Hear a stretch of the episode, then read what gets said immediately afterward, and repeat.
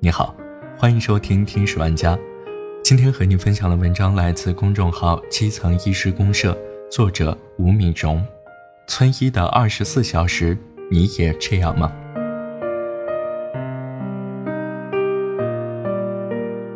早上五点，砰砰砰，大夫，大夫，开下门！一阵急促的敲门声把我从睡梦中惊醒。大夫，我孙子发烧了，麻烦你起来。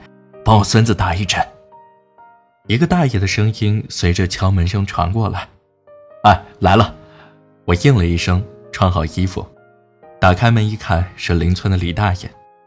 几个月大的小孙子在他的怀里睡着了，通红的小脸蛋，一看就是发高烧。吴大夫，不好意思，这么早的打扰你。我孙子昨晚凌晨一两点的时候一直闹，我看就是发烧了。所以给他喝了点凉茶，后面又拉肚子了，一晚上都没睡，这会儿才睡一下。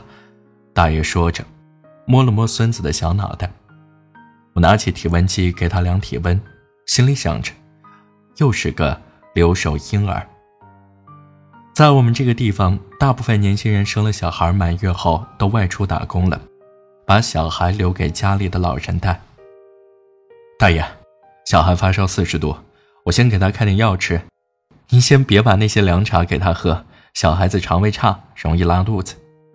我边说边准备开药。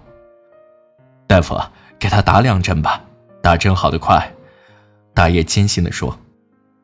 我耐心地给他解释了打针的风险，最后终于接受了我的治疗方案。农村大多数人一有病就想起打针，很多病人一来就直接开口说我要打针不吃药。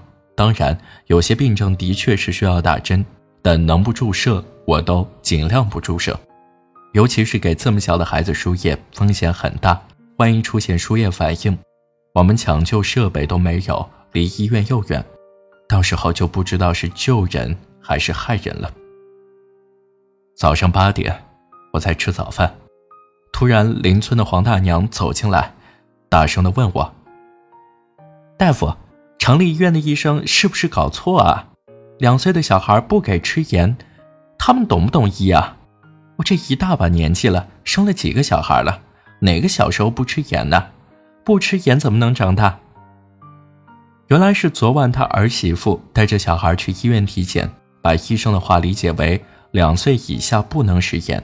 大娘不信，争论不过媳妇儿，所以找我问清楚。我花了好大力气。才给他解释清楚。早上十一点，天气比较热，中午一般很少有病人。我拿起那一堆东西，什么健康档案、高血压、糖尿病随访表，开始填起。昨天镇里的负责人都在催我交这个季度检查的表，但因为最近农忙，没有时间弄，所以只能延迟一个多星期交。因此这段时间。我也没有时间去帮家里干农活，一有时间就要去弄这些表。下午两点，一般都比较少病人，尤其是现在天气比较热。如果不是迫不得已，一般病人很少会在下午两点到四点这个时间段来看病。所以刚好我利用这个时间去填写要交的表。没想到我刚把东西摆在台上，药商小刘。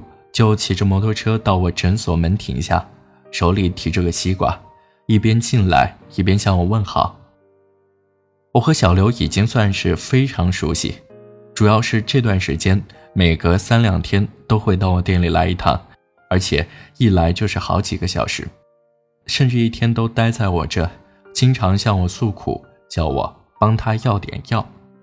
自从两票之后。这些药商开始把目光放在我们这些村医身上，我也知道他们不容易，但我这个小小的诊所人流量本来就少，再好的药也没多少人买呀。下午六点送走了药商小农，正准备打扫卫生，同村的吴叔就匆匆跑过来，一边把一只鸡放到我家院子，一边说：“吴大夫，谢谢你上次送我孙子去医院，今天出院了。”特地抓了一只养的鸡过来跟你道谢。前两周，吴叔的三岁孙子因为不小心被开水烫到，我一看这情景，二话不说，马上开着摩托车送他到城里的医院就诊，交代好上级医生后才回来。所以吴叔非常感谢我，因为父亲也是村医，所以算是帮助过很多人。因此，这些村民也经常会给我们家送些自己种的水果、蔬菜什么的。晚上九点半，在村里已经很安静了。我也准备睡觉了，但村医的一天就这么结束了吗？谁知道今晚会不会有急诊呢？好了，这就是今天的节目，感谢你的收听，我们下期再见。纸张的气味，到办公室里，香水跟咖啡，青春走到成年，好像很远却又不太远。无论有没有选择冒险，哪一种人生都。